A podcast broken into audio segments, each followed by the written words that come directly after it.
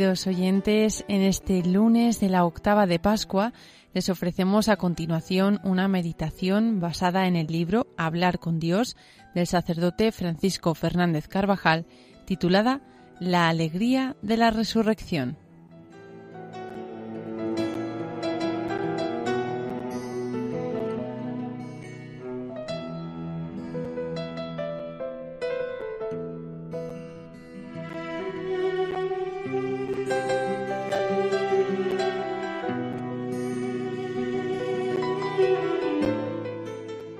El Señor ha resucitado de entre los muertos, como lo había dicho. Alegrémonos y regocijémonos todos, porque reina para siempre. Aleluya. Nunca falta la alegría en el transcurso del año litúrgico, porque todo él está relacionado de un modo u otro con la solemnidad pascual, pero es en estos días cuando este gozo se pone especialmente de manifiesto. En la muerte y resurrección de Cristo, hemos sido rescatados del pecado, del poder del demonio y de la muerte eterna. La Pascua nos recuerda nuestro nacimiento sobrenatural en el bautismo, donde fuimos constituidos hijos de Dios, y es figura y prenda de nuestra propia resurrección. Dios, nos dice San Pablo, nos ha dado vida por Cristo y nos ha resucitado con Él. Cristo, que es el primogénito de los hombres, se ha convertido en ejemplo y principio de nuestra futura glorificación.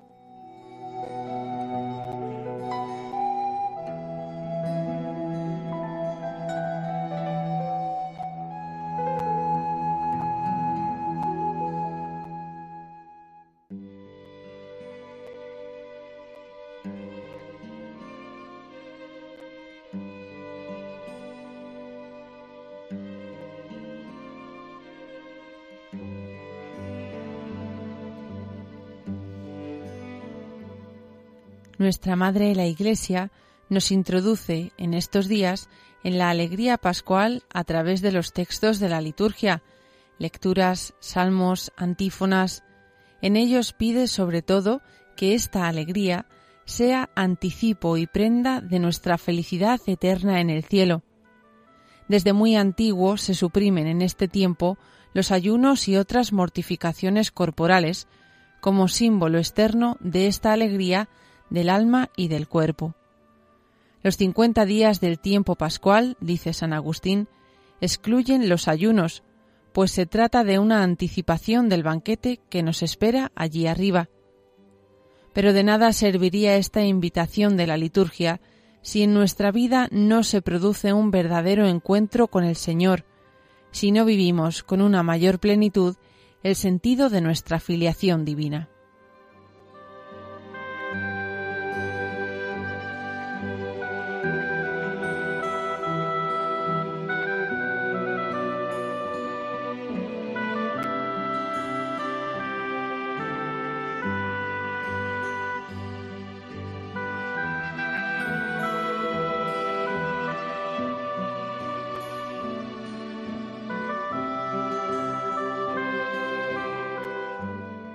Los evangelistas nos han dejado constancia en cada una de las apariciones de cómo los apóstoles se alegraron viendo al Señor.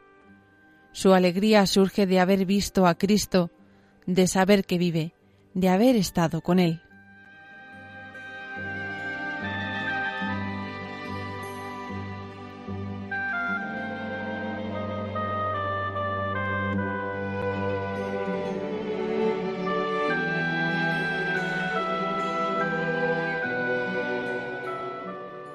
La alegría verdadera no depende del bienestar material, de no padecer necesidad, de la ausencia de las dificultades, de la salud. La alegría profunda tiene su origen en Cristo, en el amor que Dios nos tiene y en nuestra correspondencia a ese amor. Se cumple ahora también aquella promesa del Señor, y yo os daré una alegría que nadie os podrá quitar. Nadie, ni el dolor, ni la calumnia, ni el desamparo, ni las propias flaquezas, si volvemos con prontitud al Señor. Esta es la única condición, no separarse de Dios, no dejar que las cosas nos separen de Él, sabernos en todo momento hijos suyos.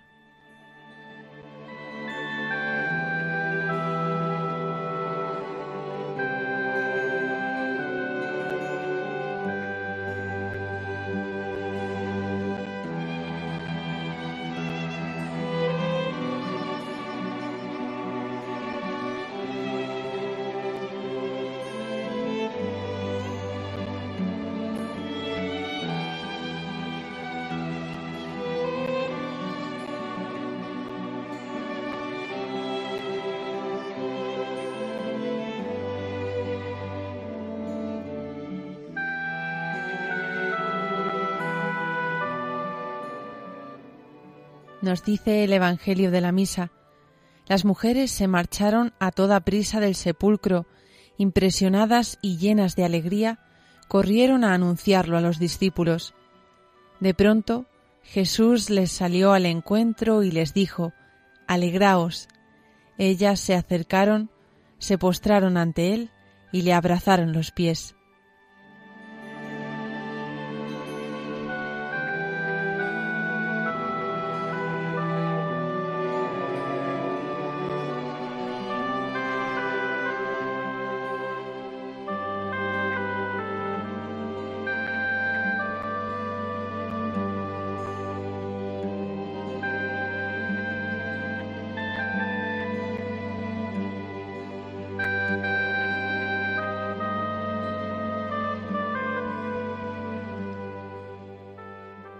La liturgia del tiempo pascual nos repite con mil textos diferentes estas mismas palabras.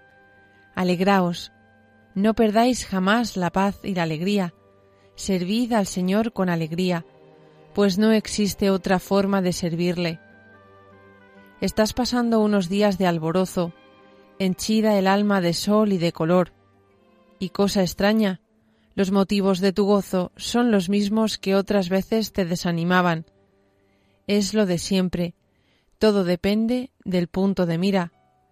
Cuando se busca al Señor, el corazón rebosa siempre de alegría.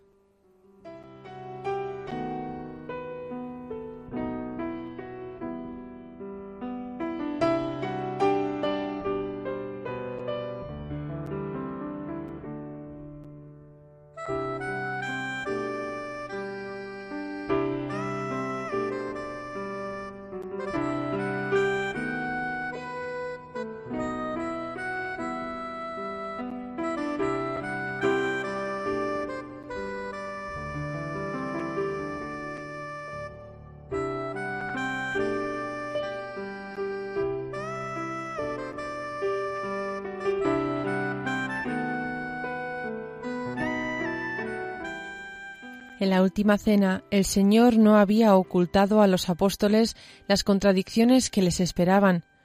Sin embargo, les prometió que la tristeza se tornaría en gozo. Así pues, también vosotros ahora os entristecéis, pero os volveré a ver y se alegrará vuestro corazón, y nadie os quitará vuestro gozo. Aquellas palabras, que entonces les podían resultar incomprensibles, se cumplen ahora acabadamente, y poco tiempo después, los que hasta ahora han estado acobardados saldrán del Sanedrín dichosos de haber padecido algo por su Señor. En el amor a Dios, que es nuestro Padre, y a los demás, y en el consiguiente olvido de nosotros mismos, está el origen de esa alegría profunda del cristiano, y esta es lo normal para quien sigue a Cristo, el pesimismo y la tristeza deberán ser siempre algo extraño al cristiano, algo que si se diera necesitaría de un remedio urgente.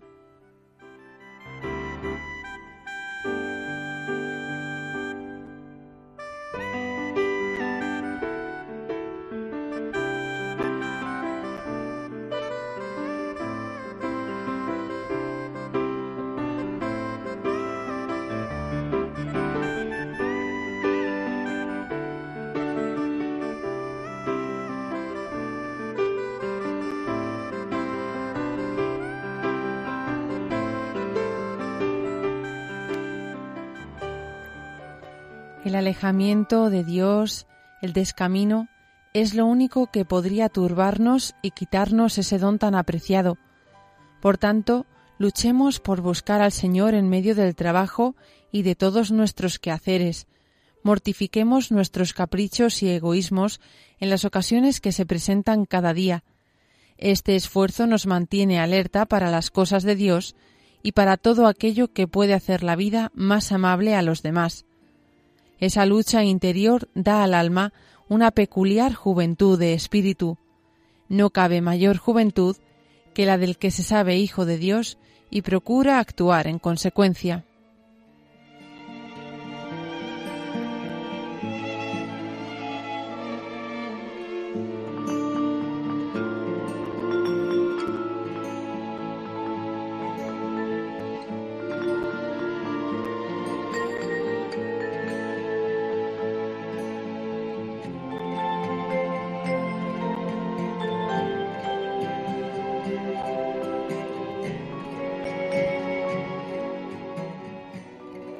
Si alguna vez tuviéramos la desgracia de apartarnos de Dios, nos acordaríamos del Hijo pródigo y con la ayuda del Señor volveríamos de nuevo a Dios con el corazón arrepentido. En el cielo habría ese día una gran fiesta y también en nuestra alma. Esto es lo que ocurre todos los días en pequeñas cosas. Así, con muchos actos de contrición, el alma está habitualmente con paz y serenidad. Debemos fomentar siempre la alegría y el optimismo y rechazar la tristeza, que es estéril y deja el alma a merced de muchas tentaciones. Cuando se está alegre, se es estímulo para los demás. La tristeza, en cambio, oscurece el ambiente y hace daño.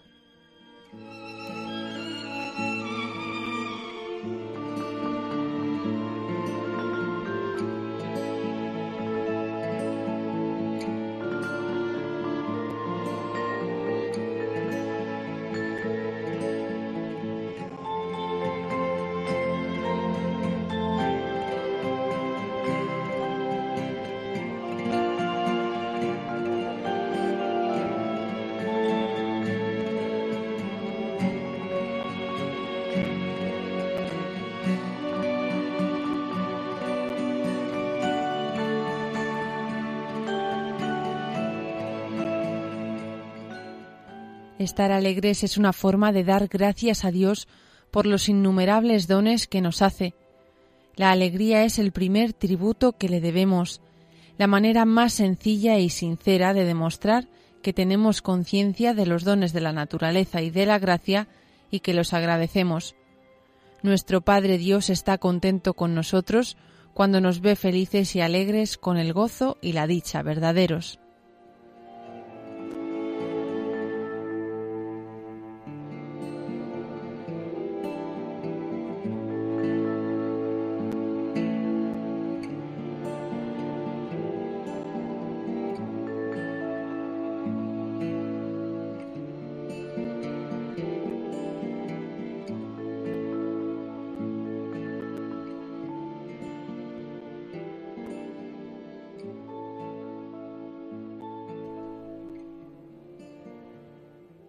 Con nuestra alegría hacemos mucho bien a nuestro alrededor, pues esa alegría lleva a los demás a Dios.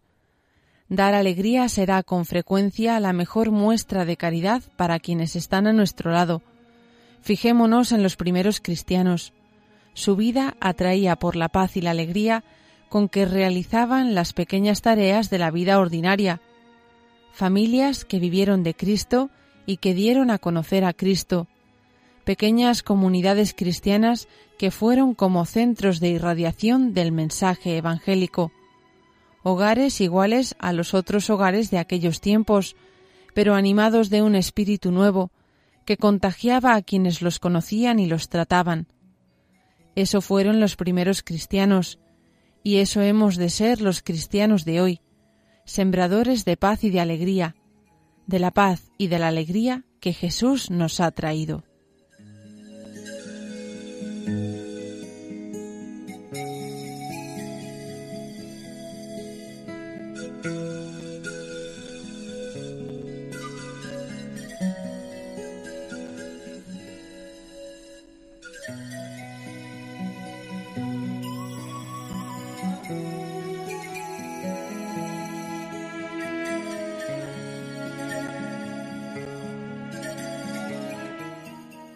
Muchas personas pueden encontrar a Dios en nuestro optimismo, en la sonrisa habitual, en una actitud cordial.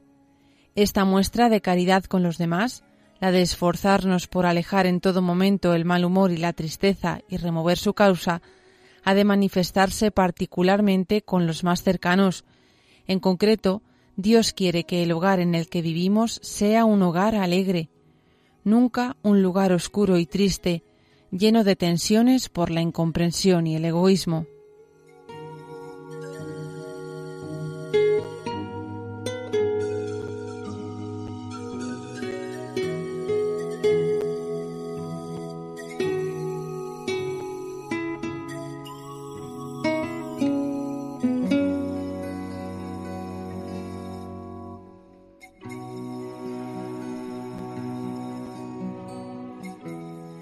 Una casa cristiana debe ser alegre, porque la vida sobrenatural lleva a vivir esas virtudes, generosidad, cordialidad, espíritu de servicio, a las que tan íntimamente está unida la alegría. Un hogar cristiano da a conocer a Cristo de modo atrayente entre las familias y en la sociedad.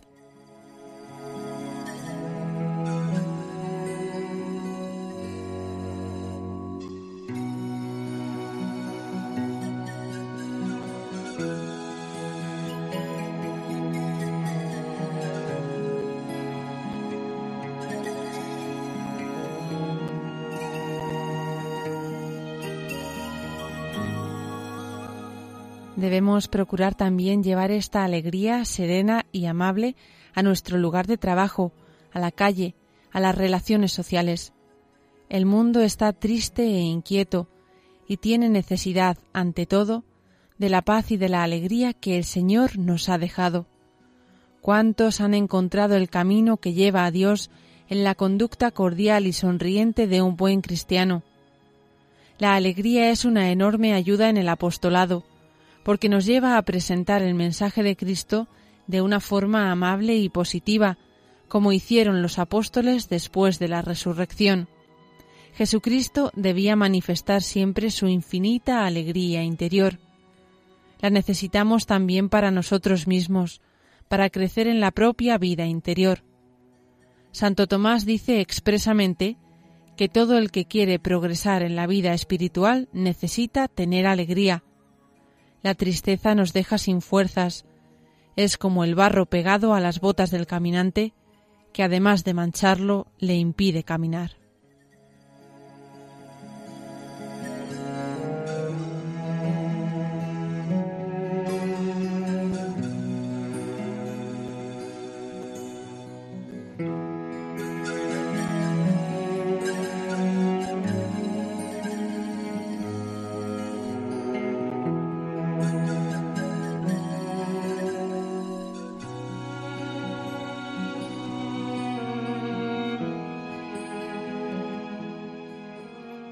Esta alegría interior es también el estado de ánimo necesario para el perfecto cumplimiento de nuestras obligaciones, y cuanto más elevadas sean éstas, tanto más habrá de elevarse nuestra alegría.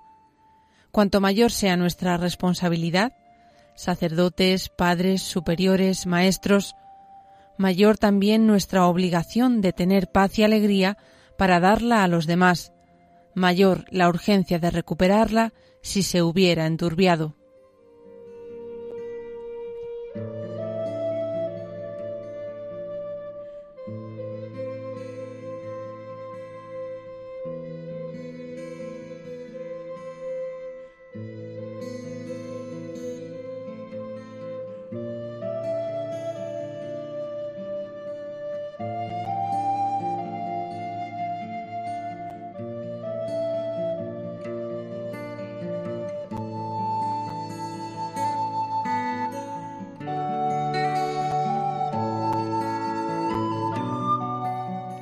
Pensemos en la alegría de la Santísima Virgen.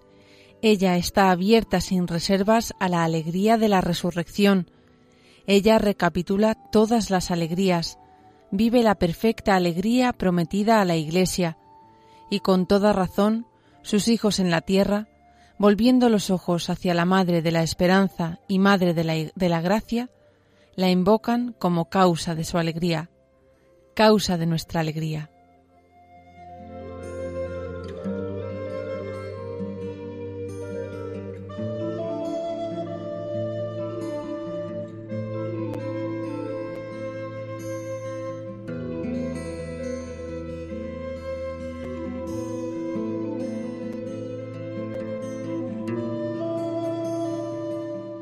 Y así concluye, queridos oyentes, esta meditación titulada La alegría de la resurrección, basada en el libro Hablar con Dios del sacerdote Francisco Fernández Carvajal.